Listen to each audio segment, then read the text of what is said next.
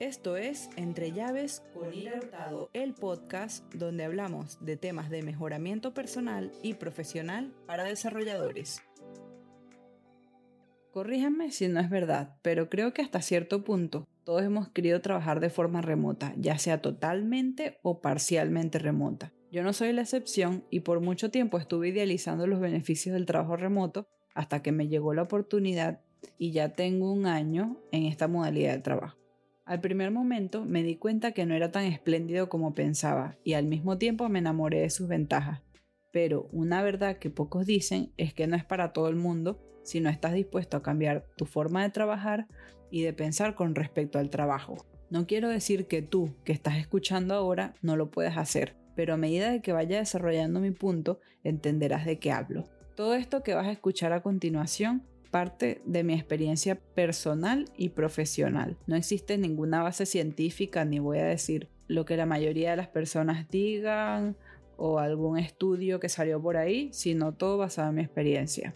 Todo comenzó así. Luego de 4 o 5 años de ir a la oficina todos los días, de repente me vi en una oportunidad de empleo de forma 100% remota y sabía que era lo que había estado esperando. Tenía tiempo, con ganas de trabajar de forma remota, había tratado de aplicar algunos trabajos, sin embargo no me había atrevido, eso es otro un tema para otra ocasión, y la verdad es que me lancé sin más, pero pronto me di cuenta de que no tenía nada para trabajar. Sí, tenía mi laptop, pero nada más de allí.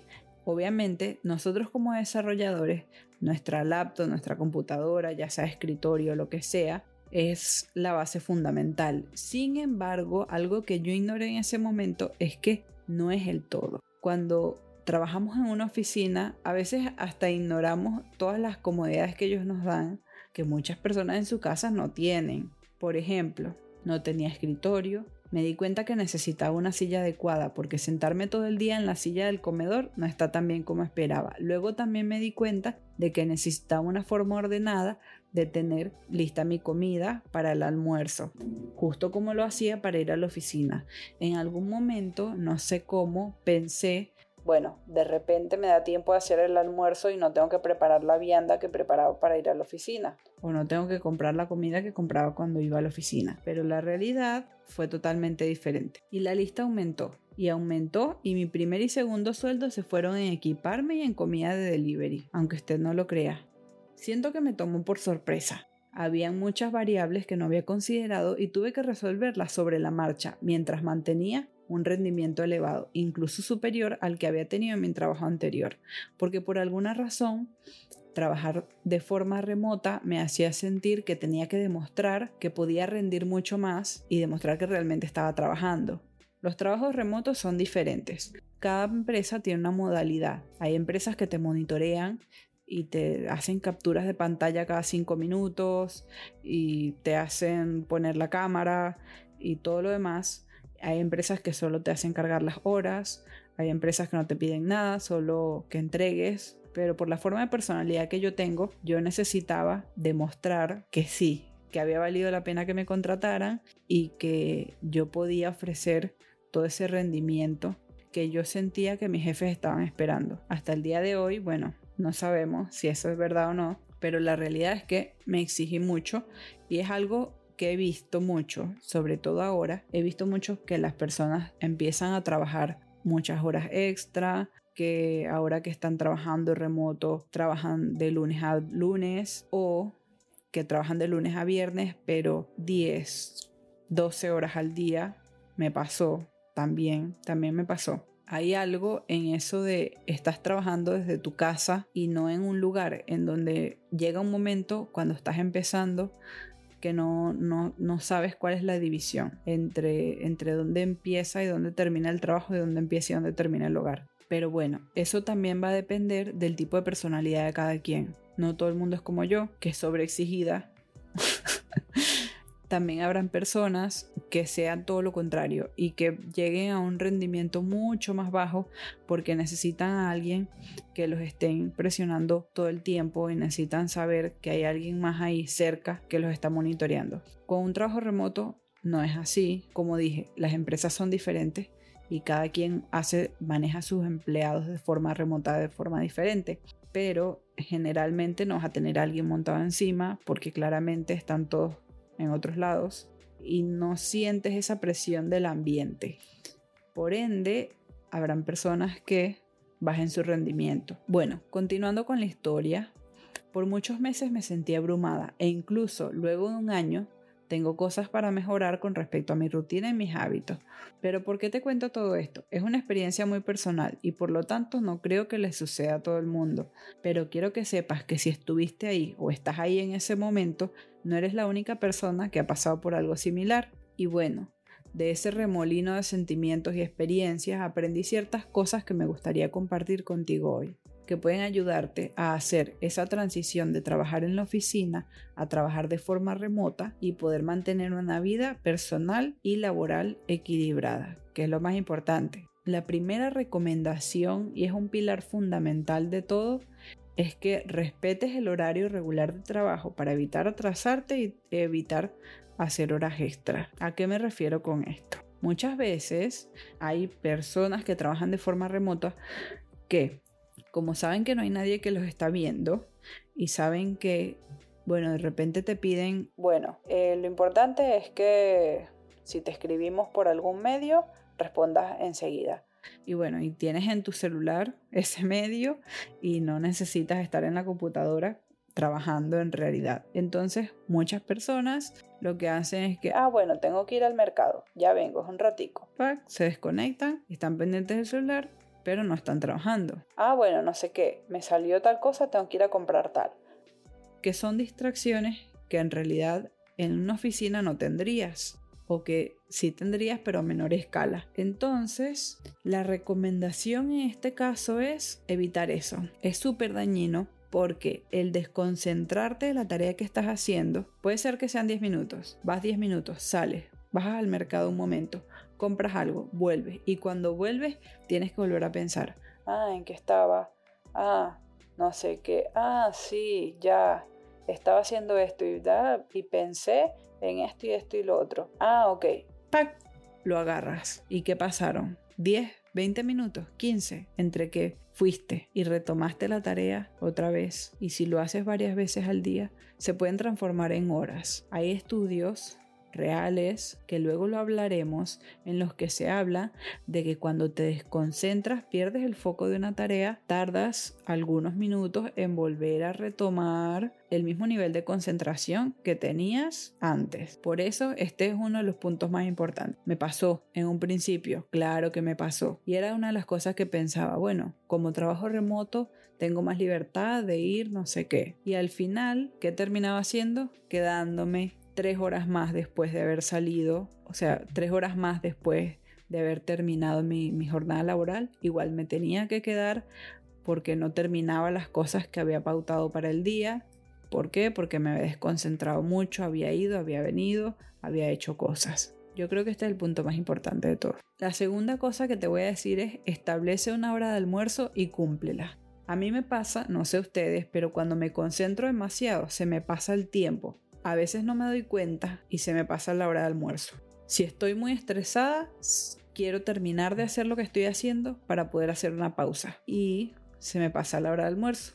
No es todos los días. Hay muchos días que me da mucha hambre y ya el hambre es el recordatorio. Mi cuerpo me dice, ya, páralo, necesitamos comer. Pero muchas veces se me pasa la hora de almuerzo. La recomendación es establece una hora y cúmplela. Pon una alarma o algo que te diga tienes que comer y listo. ¿Qué pasa? Que muchas cosas van a pasar y te vas a dar cuenta, vas a pensar, ah bueno, antes hacía mi comida el día antes o dos días antes y me lo llevaba en una vianda al trabajo, ya no voy a tener que hacer eso. Error. ¿En qué momento vas a tener tiempo para cocinar? Si de repente te llega algo muy estresante, se dañó algo, está todo prendido fuego, vas a, vas a decir, no, me va a tomar una hora para comer, para hacer la comida y luego comer. Es mentira todo, ojo, todo hablándolo desde la perspectiva de cómo soy yo, mi personalidad, de cómo pienso. Lo que va a suceder es que va a llegar la una, las dos de la tarde pediste. Al día siguiente pasa lo mismo, pediste. Al día siguiente lo mismo, pediste. Cuando te vas a dar cuenta, pediste todos los días del mes. Y ahí te das cuenta por qué te dije en un principio que gasté toda mi plata entre equiparme y en delivery. Es así, lo que hay que hacer es tener preparada la comida. Suena como obvio, pero cuando estás en el momento no es tan obvio, es como que se pasa. El tercer punto del que te quería hablar es que tomes descansos cada media hora. Lo hablamos en el episodio anterior, que estar todo el día sentados no es bueno y por eso yo me pongo una alarma cada 30 minutos para pararme y moverme un poco. Parece tonto, pero a mí me ha sido de utilidad. En el episodio anterior hablamos sobre la técnica Pomodoro, que es la que yo uso en este caso. Puedes usar lo que sea, pero lo ideal sería eso. Es bueno para tu cuerpo y es bueno para tu mente. Cuando te despegas de algo que llevas mucho rato tratando de resolver ya horas no puedes, tu cerebro necesita espacio. Necesita distancia de ese problema para poder resolverlo. No sé si te ha pasado, pero a veces llevas todo el día tratando de resolver algo, te vas a dormir porque bueno, ya se hizo muy de noche, no sé qué, te fuiste a dormir. Y a la mañana te despiertas con la solución. Y bueno, es porque tu cerebro tuvo ese pequeño, bueno, vamos a decir pequeño, pues dormiste toda la noche, pero tuvo ese tiempo de descanso para enfriarse y para tener ese efecto de insight, que es justamente eso estuvo el procesamiento ahí y de repente hace la conexión. Entonces, cada media hora está bien. No te sirve cada media hora, te parece que es muy poco, cada una hora. Pero el punto es que te establezcas un tiempo, si te quieres poner una alarma te la pones. Yo cuando no me pongo la alarma se me pasa y puedo pasar todo el día sentada. Me pasa muchas veces, yo uso la técnica de los 25 30 minutos pero muchas veces se me pasa porque, bueno, este día estuve muy estresada y no puse la alarma. Se me pasó. No me paré, sino dos veces en el día para almorzar y cuando ya me paré que terminé todo mi trabajo. Es ideal ponerse la alarma. Y la cuarta cosa, pero no menos importante, es arma un espacio de trabajo adecuado. ¿Por qué? A mí me pasó que cuando empecé a trabajar desde casa estaba mucho tiempo desde la cama. En un principio porque no tenía escritorio tenía mesa, pero la silla era muy incómoda, no era una silla de, oficina y era muy incómoda. Entonces estuve mucho tiempo desde la cama, pero eso no es bueno para el cuerpo. La posición matadora, matadora para el colchón también. Y además de eso, llega a cierta hora en la tarde, a eso de las 4 de la tarde, que si estás en, en la cama, te empieza a dar un sueñito de que comiste, de que ya, es la, ya llevas muchas horas trabajando y te empieza a dar sueño, estás encima de la cama y el cuerpo, ay, estamos encima de la cama, yo como que me duermo y empieza a dar sueño. Entonces es mejor tener un espacio y junto con el espacio lo que haces es dividir, le dices a tu cerebro como, bueno, este es el espacio donde trabajamos y hay un espacio donde descansamos. Pero la cuestión es tener esa división, de decir, bueno, yo me paro de aquí ya no trabajo más y eso va a ayudar tanto física como emocionalmente a que te sientas mejor y a que haya una mejor división, porque si no lo que puede pasar es que trabajas en todo momento. Trabajas en, cuando estás en la cama, trabajas cuando estás en el escritorio, trabajas en todo momento. Y no es lo ideal, porque escogimos trabajar remoto por la libertad que nos da, bueno, en mi caso, y no para esclavizarnos aún más. Lo digo por experiencia.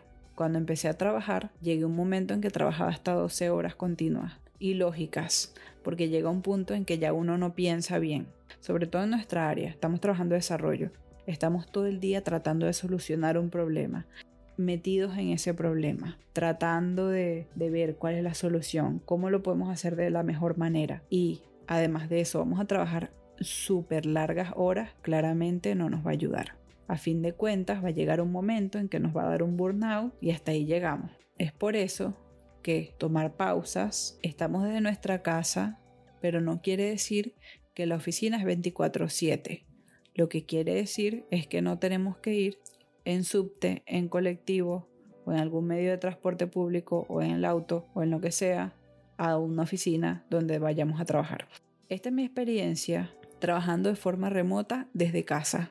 Hay personas que escogen cuando trabajan de forma remota de trabajar desde un coworking. Yo probé lo del coworking un día y no me gustó. No sé, como con gente desconocida y, no sé, no sé, no me gustó.